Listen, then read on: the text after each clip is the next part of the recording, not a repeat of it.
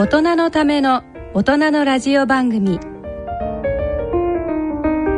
大人のラジオ。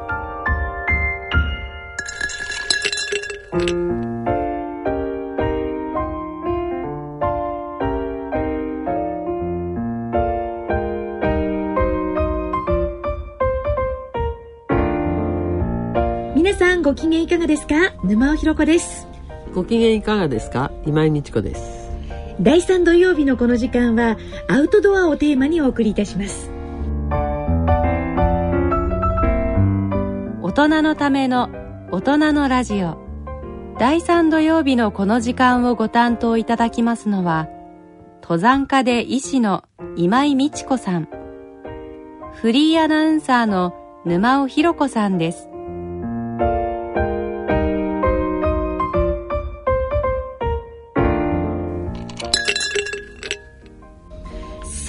先生そろそろ紅葉のシーズン、まあ、とってもいい季節になってまいりましたが実はこの番組はですね、えっと、10月16日にちょっと収録というものをしておりましてあのー、すごい台風の今朝方まで風がすごかったんですね。夜通し。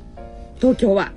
そうですね。はい、うんあのー今年はと台風当たり年っていうのも変ですけど多かったですよね。とても大きいのがまた。でもね、はい。もうね10年ぐらい前からええ。台風はおかしくなってきていて、ええ。えーまず昔は台風っていうのは1個ずつゆ来るものだった、ええええそれが3個連続してくるとかそういう形になったりして、ええでしかも1つずつが結構大型で、うんうん。からコースもバラバラになってきて大体いつも季節ごとになんとなくこう何月はこのコースみたいな感じが。うんんですけどね、うん。うん。ということになってきて、ええ。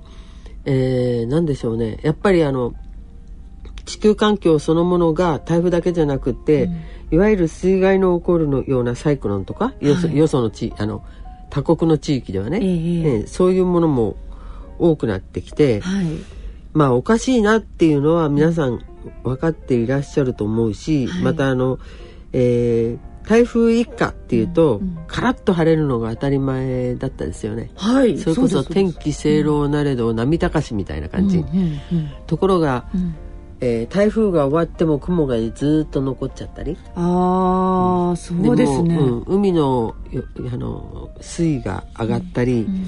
それから、えー空気中のいわゆる雨雨粒の核となるね、うん。あのエアロゾルっていうんですけれども、エアロゾル。うん、ゴミ、はい。ゴミ類が多くなって、ええ。ゴミっていうかほこちチリアクタ類が多くなったりして。うーん。でそういうようなことがあるので、はい。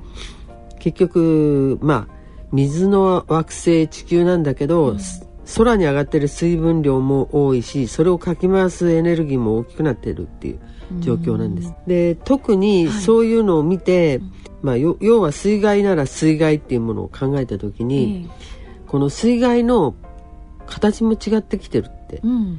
そういうのは本当は、えー早めに対応っていうか見て取ってすぐに検証して、うん。すぐに対応していかなきゃいけないんですが、ええ日本はそういうのがあ遅れていてあまた台風かって台風の水害ってん。川が河川が氾濫するんだけど河川ってもう大体堤防しっかりしてあるからいいかみたいな。例えば NHK テレビなんかずっとあの台風18号の時にもう日中もずっとあの他の番組やめてはい。あの報道してましたよそうねですね。はい。であっちが水害ですこっちが水害ですって言ってましたね、うんあとは土砂崩れがうんうぬんんうん。でもよーく見てっていただくと分かるんですけど、はい。あの川の氾濫による水害じゃないんですよね。とだから例えばええ。桂川のところに、えー、渡月橋があって後ろ側が嵐山で嵐山の、えーところの渡月橋のところに確かにもう川面がすすれすれ橋のところまで来て一部冠水して、で橋の上まで水がしぶきでこう上がってきてましたあの一帯のその、えー水害は桂川の氾濫ではないんですよね。むしろはい。山の上の方から流れてきてる水が、水って雨は森山の上だと森がある程度保水してくれるうん。吸収してくれるから、それがでもオーバーしちゃった部分が流れてきますよね。うん。うん。で電波塔があるから、うん。そこも、えーそこで少し吸収してくれるけど、うんうんはい。まあ、またそこでもあの多い分は流れ出しますよね。うん。でそういうのがどんどんどんどん集まってなおかつ、都市部に有給地が全然ないからゆあの遊水地っていうかあ水を水を吸い吸い込むというか溜めとくというめるような広場が、はい。土の広場とか、はい。森とかがあんまりないから、うんうん家家家あの辺だと旅旅館旅館旅館ってるので、しかも道がコンクリートっていうかアスファルトっていうかみんな、うんまあ水流したらねうん。綺麗に流れるようにできてるような、うんうん。はい。しかも坂道じゃないですか、うん。そこからどんどんどんどんし下へ向かって流れてくる水の量の方が多いんですよ。だから河川が氾濫したとかっていうよりも、はい。そういう坂道っていうかね、うんうん。起伏のあるような、えー地形のところは、うんはい。もうむしろ都市型の水害っていうのは人災？あの水が遊ぶところ、うん。うん、だから遊水地をちゃんとうん。残してないってでも電波とはどんどん減ってるし、うん。でそのことって2000年のその、まあ、台風がおかしくなった初めの頃にはい。すでに国土交通省に当たるんだけど前ので検証はきちっとしていて、うんうん。名古屋のね、うん。えーこれは台風じゃ直接台風じゃなかったんですが台風に伴ってきた後から来た低気圧でそれこそ局地的な大雨が降ったんです。はい。で名古屋の低地がものすごい冠水して、うん。っていうか水没して、はい。で経済的にも500億円ぐらい、うん。まあ計算すると、はい。まあ車が名古屋って、えーいわゆる日本で一番車の台数多いところで、はい。一家に 2. 点いくつとか、うんうん。でそのもう車なんかをどんどんみんなみあの水浸しになってうん。使えなくなっちゃって、うんあと家電製品とか、うん。そういうのもダメになって、うん。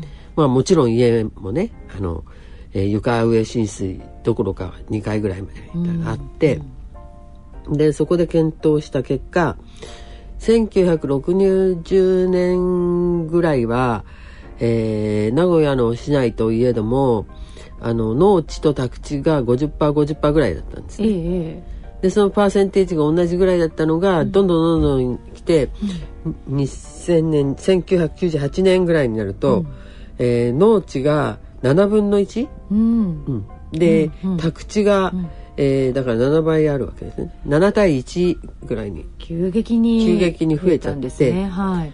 そこでだから今後の、うん。いわゆる台風も含めてなんですが、うん。大水が出るっていうような状況の時、はい。まあ一番注意しなきゃならないのは都市型水害だっていうことでうん。あのーまあ当時かもうからずっともう今に至ってもそうなんですが、はい。えーっと国土交通省ではちゃんとその対策をしてんですよ。で特にはいあの東京が一回いわゆるゲリラ豪雨だありったのかな。ましたよね。はい。でその時に、結局地下鉄のホホームの方にうん。水が流れ込んだりとか、でその水をシャットアウトするために上げ上げる板、うんうん。要するに階段のところにうん。こう、えー一つ一段高くなるように、パタンと上げるものが使ってなかったから、うん全部ダメあのつうん。あのなんかえ土とか詰まっちゃって、ええ。作動しなかったとか、うん。うん。それからあの地下にあの日本は地下へ入るあの車道が駐車場までまっすぐ入りますよね。下へ向かってピうーって、んうん。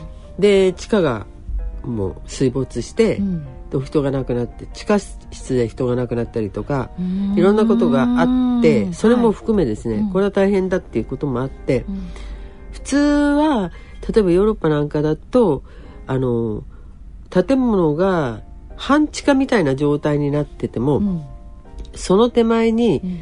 えーちゃんと地下のところにも排水ができるような、うん。あの空間スペース取ってあるんですよ。だからそっちへ流れが入るようになってたり、うんうん。それからその地下駐車場なんかの時にあんな広いとこからバーッと水がねうん。道路から流れ込まないように少し盛り上がってる道路より盛り上がったとこから地下へ行くとかね。そういうことが何もやってないんですね。だからもう日本はそういう意味じゃ災害に対して非常に甘い考え方。うん。結局、まああのそういうものが直さなきゃっていう時に、まあ東京ですと環七とかカンパチとか、あのいっぱい穴掘って、地下に水をの流すのをやってたりしてるんですね、実際に。であの、えー、工事は、はい、だから遊水池を作るための努力はしていて、でそうじゃないとあのマンホールが溢れてポンと上がったりとか側溝のところのね、板が上に上がったりあの、はい。鉄板が上がったりっていうのを東京でも経験してて、うんうん、だけど、えー、報道のスピーチを聞いている限り、うん、あ何々川が氾濫してます。それで結局水が周りに出て、うん、で水没しました。冠水しました、うん、それから床下浸水です。床上浸水です。って言葉は聞けるんだけど、要するに遊水地がないゆえにという話は一回も聞かれなかったんです。ああそうかもしれないですね、うん、はい。だから、うん、原因そのものももう違ってるっていうような状態を、これはどっちかって人為的に作り出しちゃった。都市水害の場合。はい、うん、だからそれに対する対処フォローっていうのがね、全然できてない。で山なんかでも、結局実はもう、えー、報道が間に合わないんです気象情報を聞くよりも自分たちで観天望気した方が早いんです。うん、でその、あのえーと、天候の変差加減、うんうん、おかしいっていう加減、で熱帯でがあの発達してきましたみたいなこと言ってる時に、もう実はまだその全然遠いんだけど、山で間欠的に雨降ったり、うん、なんかしてその間欠的な雨がものすごい強かったりしたら、うん、あこれもう台風来るぞってわかるんですけど。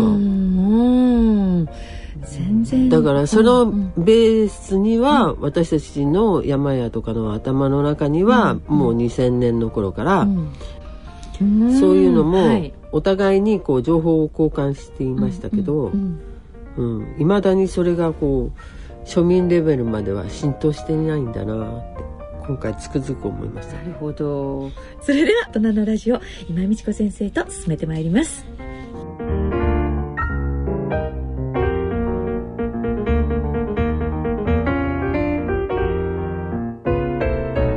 この番組は野村証券ほか各社の提供でお送りします。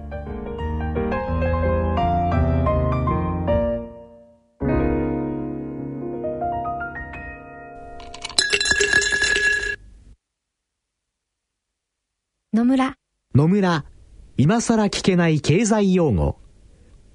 今回のテーマはライボーです。最近よく聞くライボーとは何のことですか？これはロンドンインターバンクオファードレートの略でロンドン市場での銀行間平均貸手金利のことです。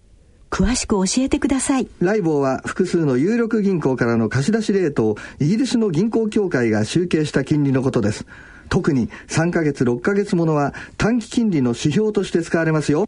どのような影響があるんですか？企業向けの融資や住宅ローン、金融派生商品など、世界の基準金利として金融市場で広く定着していますから、ライボーが歪むと金融取引の根幹が揺らぎます。その重要性はラジオ日経の大宮さんみたいなもんですね。楽丸さん、今晩ご馳走しますね。お後がよろしいようで。それ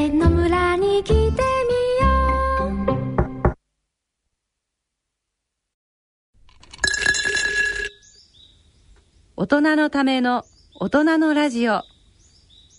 健康医学のコーナーです。ここからのこのコーナーは森林セラピーに焦点を当て今井美智子さんにお話しいただきます。健康医学のコーナーです。第3土曜日のこのコーナーは森林セラピー基地ロードに焦点を当ててお送りしています。今回は宮崎県綾町照葉大吊橋コースのご紹介となります。と先生宮崎県綾町っていうところはこちらは？えーと場所で言いますとこれはあのーはい、宮崎県のちょうどね、えー、中央言った方がいいのかな県のね、はい。真ん中辺にあるところで、うんうん。うん、ちょっと、うん。えー交通的にはええ。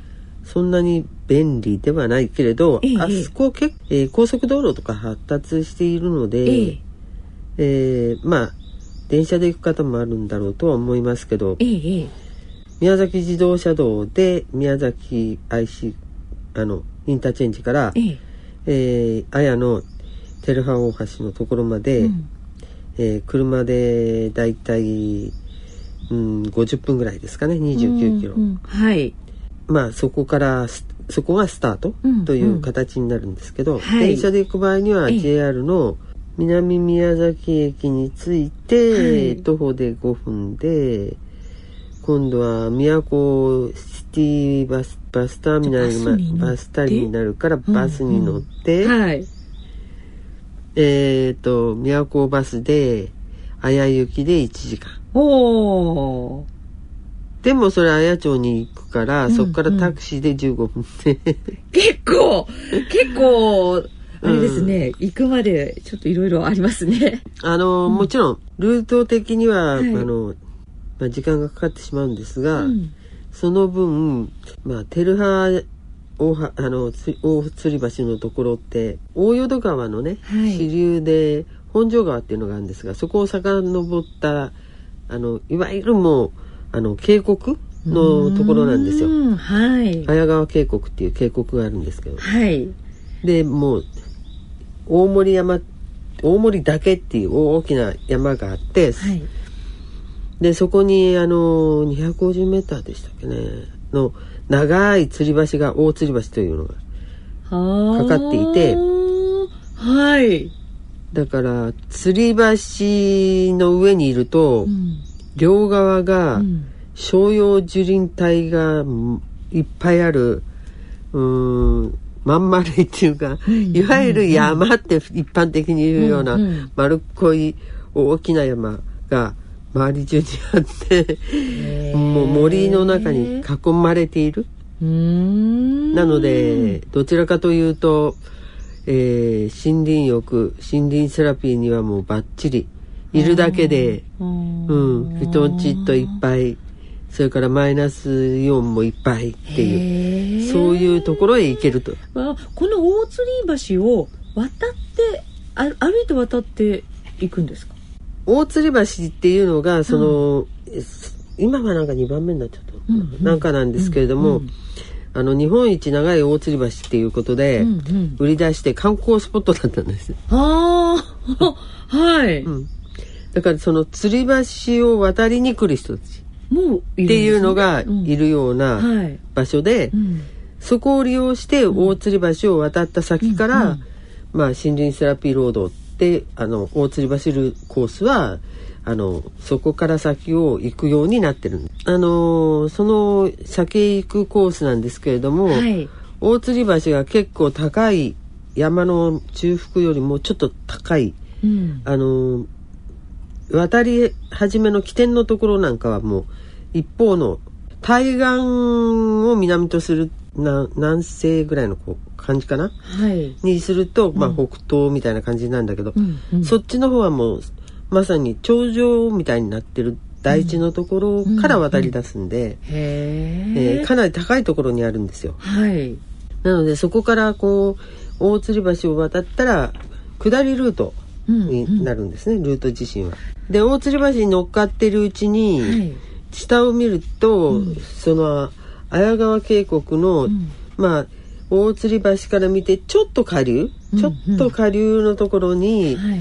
もう一個橋があって、うん。でそっちはもうあの細い細いっていうか渓谷のぎギリギリ渓谷のところだから長さとしては短い橋梶川橋っていう吊り橋があって、はい。まあ大吊り橋を渡ってから斜面をずっと対岸の斜面を下ってはい。梶川橋を渡って大吊り橋見上げる状況みたいになって、うん。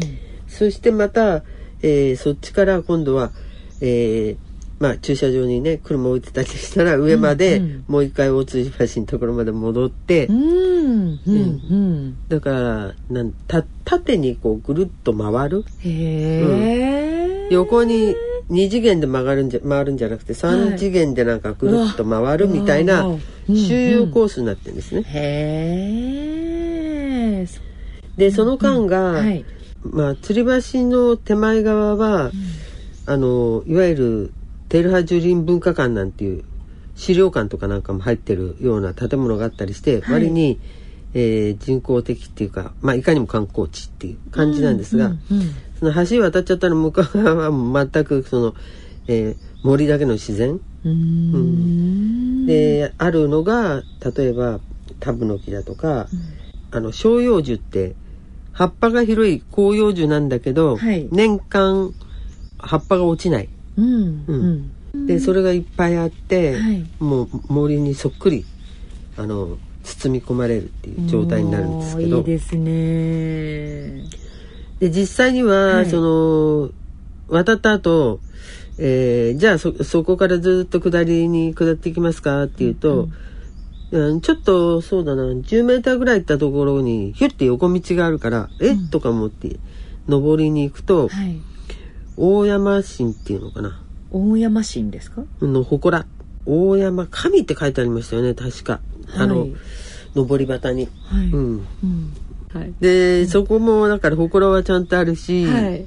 なかなかいい感じなんですけど。だからまあ、大鶴橋を工事するときに、まあ要するに神事を行った場所らしくてまあああの工事のぶ無事安全なんかを願ったところで。はい。でそっち行くとまあそこのところにもまああの大きな木、まあ、中ぐらいの木灌木全部揃っていて、うんうん。まあ、季節によってはそれぞれ花が咲いてたりありますので、うんそれも綺麗なんですね。うんううん。んでその一回そこを往復してからまた下へ向かって歩いていくと、はい。そっち側にまた沢があるんです。でもうん。でもその沢は、はい。えーっとまあいわゆる大吊り橋の下に覗き込んだような立派な沢じゃなくて、なめ滝とか滝がたくさんあってでそれもみんな岩場にを伝っていて、はい。普通あんまりねちょっと本州とかではあんまり見られないんだけれども全部が岩盤なんですよ。うん。だから岩盤の上を滝がいっぱいこう、うんうん。流れていて、はい。でそれからその岩盤の上をなめなめ滝が舐めていくようにうん。広々としたその岩盤の上をた滝なんだけど川川みたいな滑り台みたいに流れていったりとか。はい。でそういうのがありますので、滝はありのそれから渓谷はありの、うん。そっちにはそのもっとだから山っぽい山の中っぽい渓谷があるわけですよね。はあ。あの大津橋のところよりも。はい。でその渓谷の中を行くので、うん。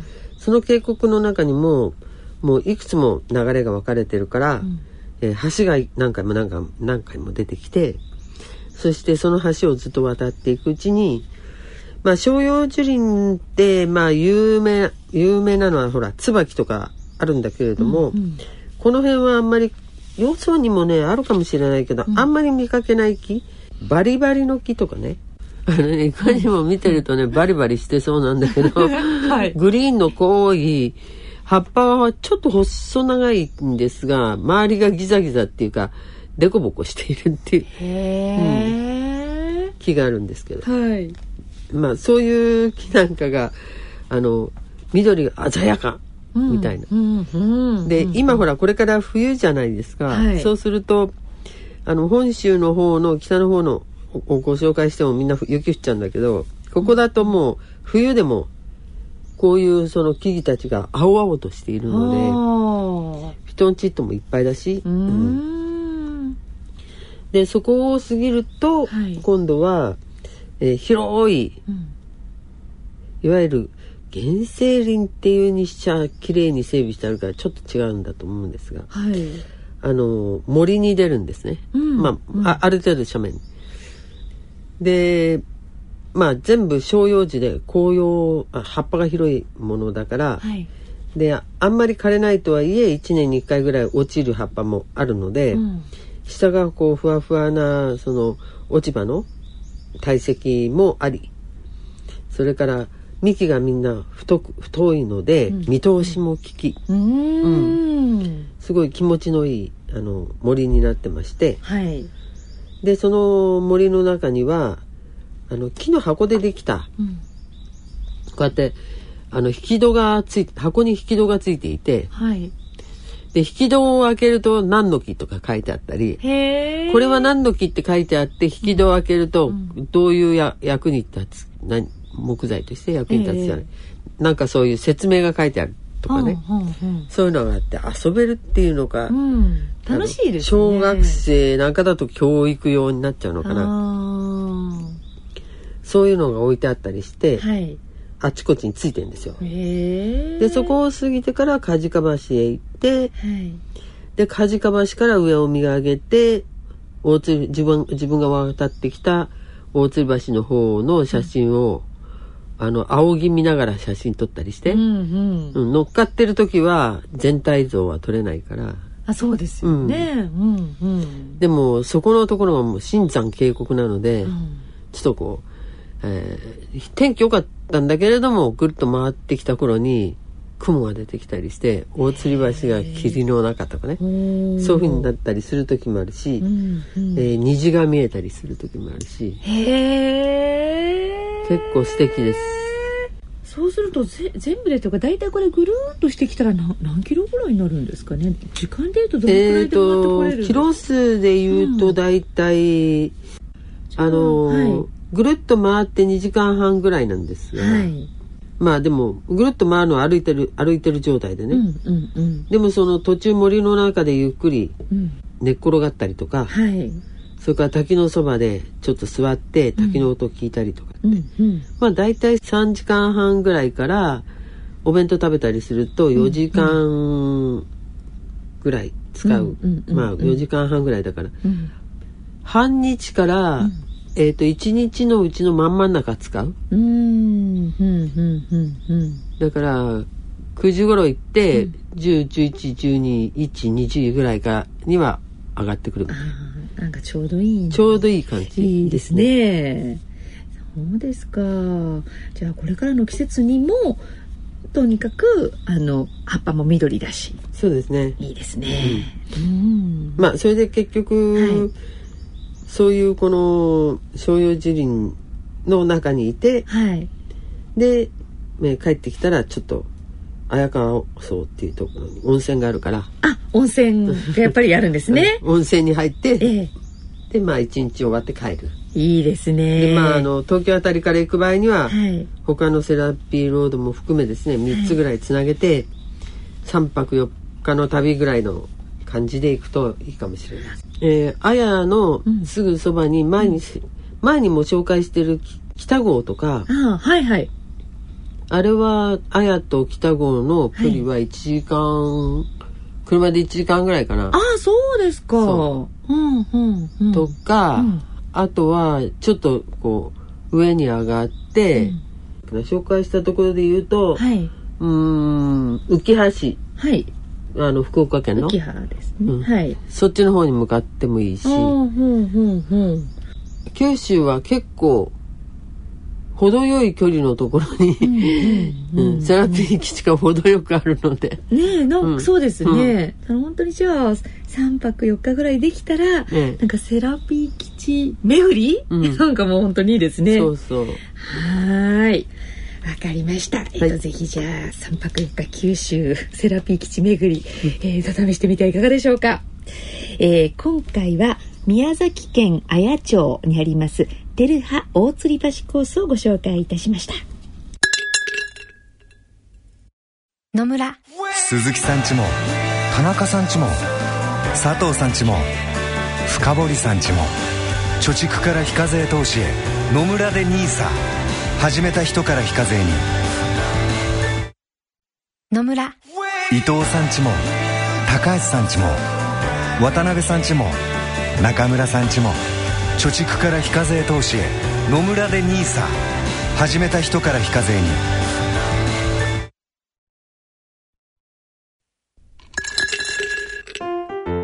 大人のための大人のラジオ。第3土曜日のこのコーナーでは今井美智子さんにアウトドアスポーツについてお話しいただきます。大人のスポーツ大人のアウトドアのコーナーです。世界各地でのアウトドアということで、えー7月からはカナディアンドッキーに焦点を当ててお送りしています。先生、はい。えー前回に引き続きましてえー、と今日のお話また興味深く教えていただきたいと思います。一応前回は、はい、バンフから行って、うん、そしてあのジャスパーへ向かうっていう。そうです。でジャスパーで、えーウィスラー山っていううん。山に登った話までして、はい。でも実はジャスパーまで行ったらどこへ行きたいかっていうその目的のところは、まあ、カナディアンロッキーで一番高いマウントロブソンって山があるんですけど、はい。そのマウントロブソンに行こうとうん。いうふうに思っていたっていうはい。話をしたと思うんですけど、そうですね、うん。はい。でマウントロブソンっていうのは3954メーター標高があって、はい。えー遠くから見るとちょっとね、マッターホルンとかにもかっこあの似ているピークの方がね、うん。似ているかっこのいい山なんですけれど、うんこのマウントロブソンに行くんならっていうところで、はい。えーもちろんあの山の山頂まで日帰りとかでは行ける山じゃないですね。さっき標高言いましたけど、うんうん。なんですが、えーまず泊まる場所、はい。うん。まあ、ジャスパーには、えーいわゆるリゾートホテル、あのだから、えー普通のなんていうのかな。町場のシティホテルと違って、あの外にベランダとかデッキ付きのかっこいいホテルいっぱいあるんだけれどもでも私はずっとね、えーまあ何回か行ってるんですけれども、はい。それも1990年代ぐらいまでは結構行ってたんです。はい。でその後ちょっと、えー 違うところに目が移りっていうか、うん。なんかそれこそ中南米の方かなんかばっかり行くようになったりして、うんうんうん一時ちょっとご無沙汰してたんですけど、はい。まあ今年行ってみたら、はい。えー泊まるところはだからいつも一緒。でそれがも、ロブソンランチっていうところで。ロブソンランチ、うん。はい。えーマウントロブソンの本当にギリギリの山裾のところで、はい。えーロブソンランチの持ち物なのかどうかわかんないんですが、はい。そのランチの前側に、真正面にロブソンの山がバーンってマウントロブソンが見える。なぜ見えるかっていうとその前に牧草地帯がダーッて広がってるんですよ。でその後ろに森があるから。っうわていう素晴らしいところがあるんですね。ー はい。でそこへ、まあ、いつも泊まってるんですけど、えっ、と私がい前に行ってた頃には、はい。女主人がいろいろ手配してくれて、例えばで割に気軽に「えー美智子行くんだったらあの馬用意する」とかね「今日天気がいいからヘリコプター呼んで途中まで行かない?」とかいろんなこと言ってくれるような 方がいらしたんですが、もう当時からお年だったんで、もうその方はいらっしゃらないなとかって思ってたら、行ったらね突然日本人が出てきた。あーえー、っと でえ？それが、ええまあ来週お話ししますって言ったんだけど、ええその庄司さんっていう方がい,、はいはいはいらして、ええ。で伺うともうだいぶ前だから1996年ぐらいから、はい。実はその、えー女主人の方が亡くなっちゃった後、息子さんたちがちゃんと継がなくって、で日本の旅行者の,、えーの人が、まあ要するにあそこの場所はいい場所だから取っといた方がいいからって、あかあのこれから10年は必ずね、うんあの人を送り出すから、あそこを買ってくれって。もともと庄司さん自身はカナダのローカルエージェントをやっていた人なので、はい。で頼まれたんでそこ買って、うんうん。そそしてそこでやっているんだっていう話で。へえで相変わらず、うん、すごいいいところ、そのいいところって意味は、まあマウントロブソンがしっかり見えるっていうのもいいんですが、うんえーしあの芝生の広い芝生の中に、えーポチョンポチョンって、うん。あのなんていうのかなアトランダムに、小屋をあの要するにカナダですから、うん。丸太小屋ですよね、うん。うん丸太小屋がいくつも建っていて、ん。それが宿泊の場所だからだから45人の小屋があれば、えー、23人用の小屋もあるしって、いろいろな小屋があって、でその広場のあの、ま、周りのところは、まあ、道もちょっと一応はつけてあるんだけど、芝生の上どんどん行ってもいいぐらいの感じになっているんですよ。で食堂と、うん。えーまあ、毎日通ってご飯は食べて、うん。うんうんうんだから大きな木の下で、それこそ日本どころ日本の感じじゃないスケール全然違う大きな、えー石をつん積み積み上げた釜に、えー大きな網網っていうか鉄格子かけて、でバーベキューやるとか。あ いろんなことができるよね。でもっといいのは、その自然本当に自然の中だから自立がいっぱい住んでいて、ーうん。うん。うん、であの自立の穴踏み抜かないように怪我しないようにしてくださいっていうのが注意なんですね。えーっとああえーっと穴穴がいっぱい開いてるんですか？うん、だから自立がいっぱい住んでいて朝になるとあのこう芝生のちょっと穴が開いてるところからキュッて首出すんだけかどその首出す穴は小穴開いてる穴は小さいけど、下はほらあ。の何重にもほら自分の家になってるわけじゃない？ええだからそこのところにひょって足突っ込んじゃったりするとくざってく崩れてくりってこぶら返しっていうか捻挫しちゃったりするのが危ないから気をつけてっていう話なんだけど。であの、はいその女主人の方がやっているところは時はそこまでは気が回らなかったんだろうけどさすが日本人なので、自分たちもログハウスの大きい2階建ての家を後ろの方にちゃんと、まあ、住まいとしては建てていらして、そしてあの、園内も見回ったりとか、それから前にはその屋根が穴が開いていたんだけど、だからよ夜は星が見えて、朝になると、うん。日がこう入ってくるような穴が開いちゃうぐらい、ボロボロになっている部分もあったんですけど、そういうのはもう全部きれいになっていて、直したんですね。うん、それから、あの、えー川が湿地帯があるんですよ牧草地の前に。はい。でその湿地帯のところも放ってあって足吉だかわからないけども、ボサボサに生えていたところにちゃんと道がつけてあって、なんかねビーバーが住み着いたらしいの。そこに、そしたらその住み着いたビーバーのための、こういろんなあの木みたいなのもちゃんと入れてあってそうするとビーバーがそれ持ってって小屋まで作ってあったりとかね。ただ馬はあの前はだ馬があったんですけれども、馬10頭ぐらい飼ってたんですけど馬小屋はそのまま残ってましたけど馬はいなかったんですけど、あやっぱりあのロブソンランチから、そのマウントロブソンのに向かって、うーんそうですね。馬であのホースバックトレッキングもできるんですよ。でそれがもう本当にロブソンランチっていうのはもともとはあそこのそのだからジャスパーに鉄道を作る時の甲府さんたちが泊まる場所としてランチができて、そしてそこに道もできたっていう感じなので、そこでみんな馬で搬送しいろんな荷物運んだりなんかしてたわけだから鉄道できるまではね。はいだからそういうような場所なので、えー馬が通るのにちょうどいい道いっぱいあるんで。だからホースバックトレッキングも結構やってたんだけど、うんでもクマが黒あのブラックベアってちょろちょろ出てくるんですけど、ブラックベアが出てきたこともあって、でも馬に乗ってると馬はね、一応は驚いてふってこう足上げたり止まったりするんだけど、であの逃げて帰るんじゃなくて前へ前へ進むんですよね割と。馬は？馬が。とクマが逃げる。うん、みたいなのも何回か経験しましたけどね。先生も、へえで馬もだけど一頭で行くんじゃなくて、でまあホースバックトレックだから、孫さんが一番前にの馬に乗っていて5頭以上ぐらいで、まあ、通ってるから、熊って目が悪いらしいんだけど、でもやっぱ大きな団体が来たなと思って、に匂いやなんかで怖がって帰るのかなと思って。あ。ーだって熊だって大きいんでしょ？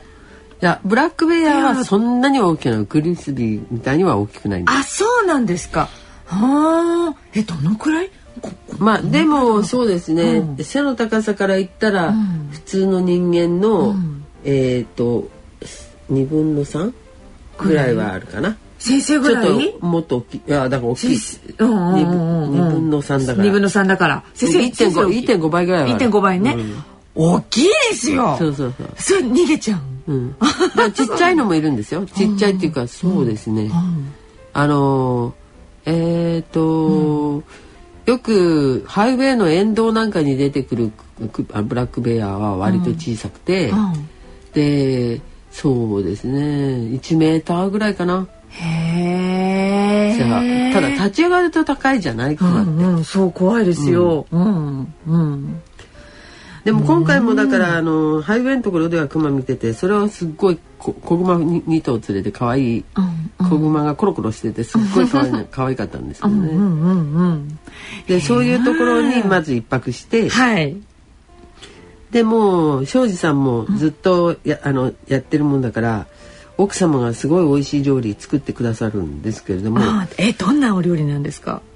まああの普通に洋食？っうーん。ていうまああんまり日本食って感じじゃないですか。あそうですか。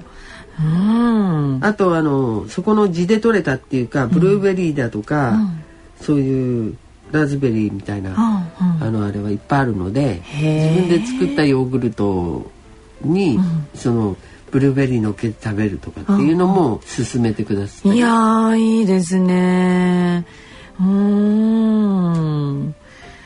であとハチドリが周り中飛んでてであの、えーあれはダブルベリーに来てんのかな、なんかこう、あの木の実か蜜のところ、あの花のところにやってきて、ホバリングしてるのがもうしょっちゅう見えたり。であとね向こうの人は綿の木綿の木っていうけど本当の綿花の木じゃないんだけど、はい。あの高さもすごい高くって10メーター20メーターぐらいあるような木のその、えー綿毛が飛ぶんですね、うん。うん、ポプラなんかも綿毛飛ぶけど、はいそれがねキラキラキラキラ雪が降ってるみたいに飛んできてでそんなにねこう顔とかかかってうるさいっていうものではないので、はい。それは幻想的な風景でしたね。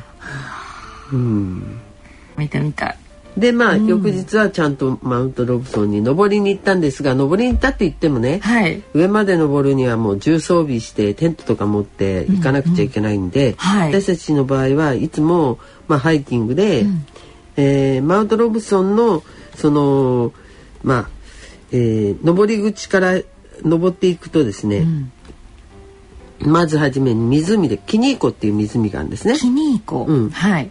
それから、えーそのさらに上の方にバークレイク。だからバーク湖っていう湖があって、はい。でそのバーク湖ぐらいまで行っちゃうと、もうその上はマウント夏でも、えー氷河がをいただいてる山なので、えーバークレイクのところに、えー氷河の端っこの絶端っていうんですけれども、ずーっと張り出してきて、湖にその、落っこってる、あの氷河が。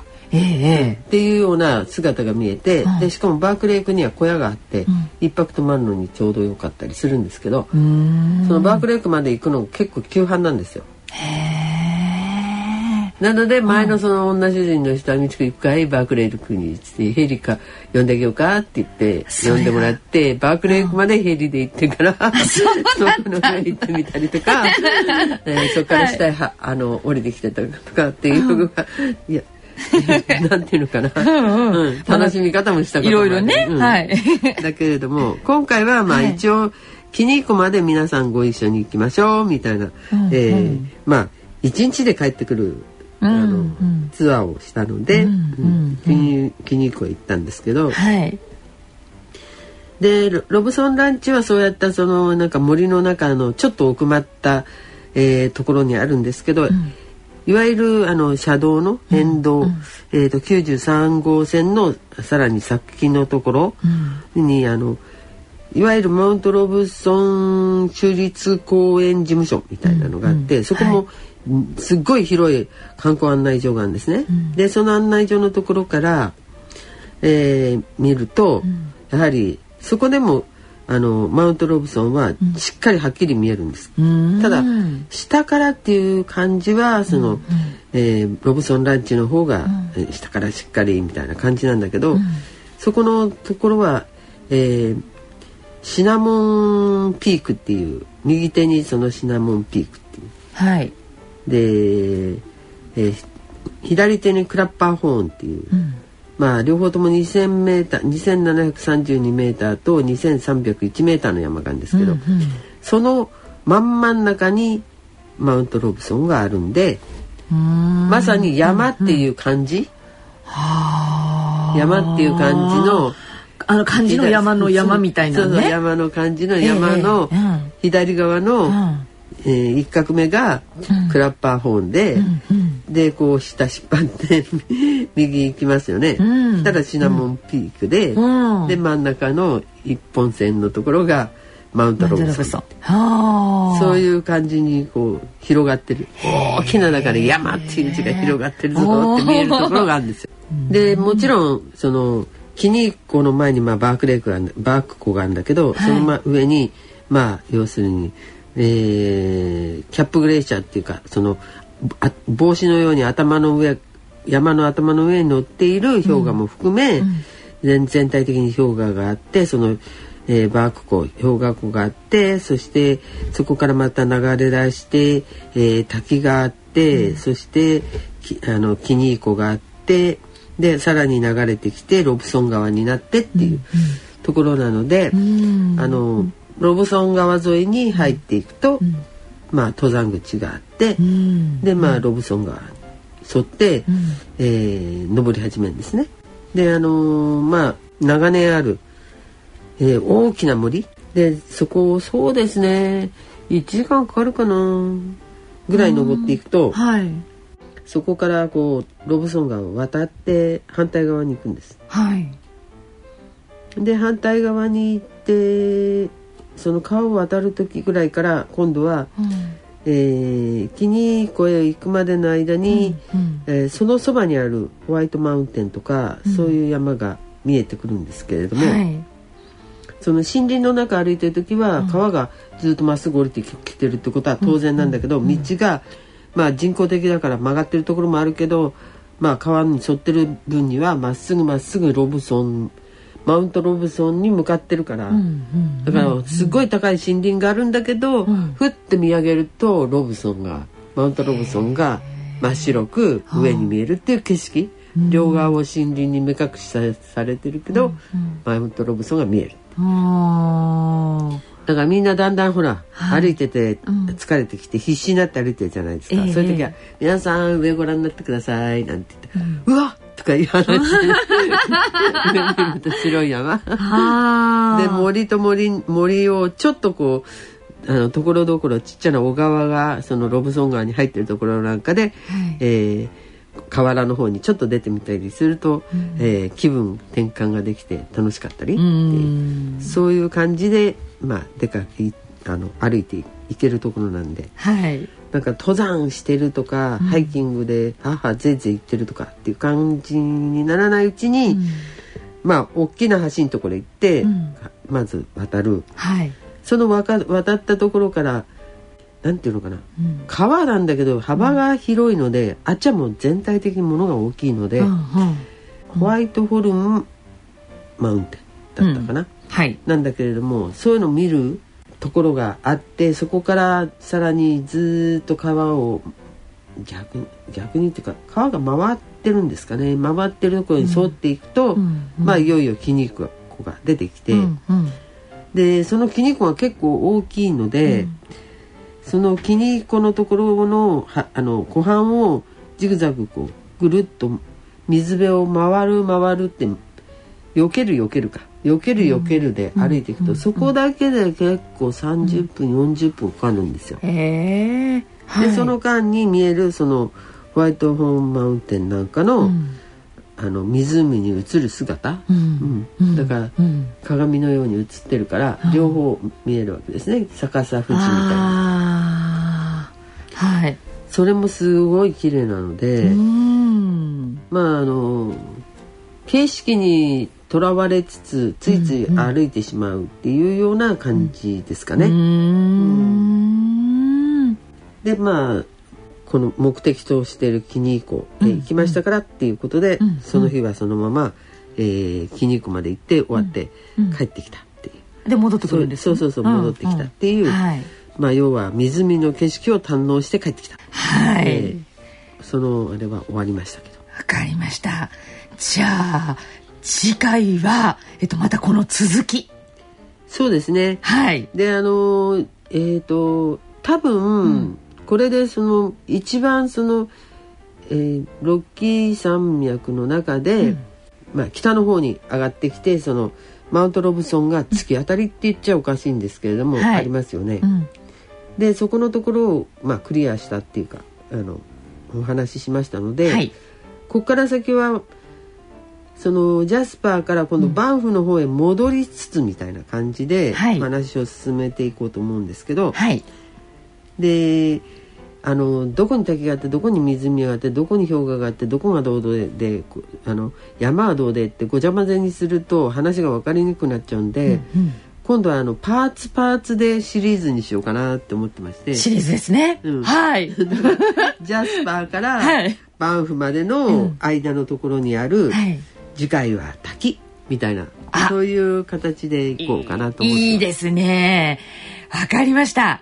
あのではカナディアンロキ今日は、えっと、マント・ロブソンあとロブソンランチなどのお話を伺いまして次回からはじゃああのいろいろパーツごとでちょっとご紹介いただくという感じでまた次回もよろしくお願いいたします。はい。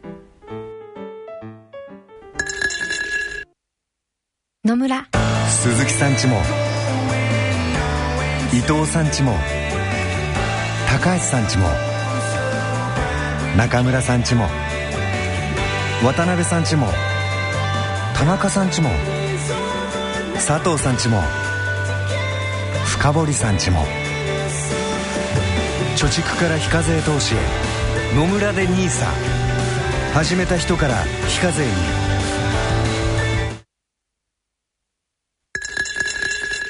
大人のための大人のラジオ。今回の大人のラジオいかがでしたでしょうか？さて番組では疑問質問ご意見ご感想をお待ちしています。宛先はこちらまでお願いいたします。ラジオ日経大人のラジオの宛先です。郵便の方は郵便番号107-8373ラジオ日経大人のラジオ係まで。ファックスの方は東京03-3582-1944東京03-3582-1944ラジオ日経大人のラジオ係までお送りください。なお大人のラジオの番組ホームページ右下にありますご意見お問い合わせ欄からも投稿いただけます。皆様からのご質問ご意見ご感想をお待ちしております。疑問質問などどしどしお寄せください。それではお時間となりました。お相手は私沼尾ひろ子と。今井美智子でした。次回お会いいたしますのは来月11月16日となります。それでは次回までさようなら。大人のラジオ。この番組は野村証券ほか各社の提供でお送りしました。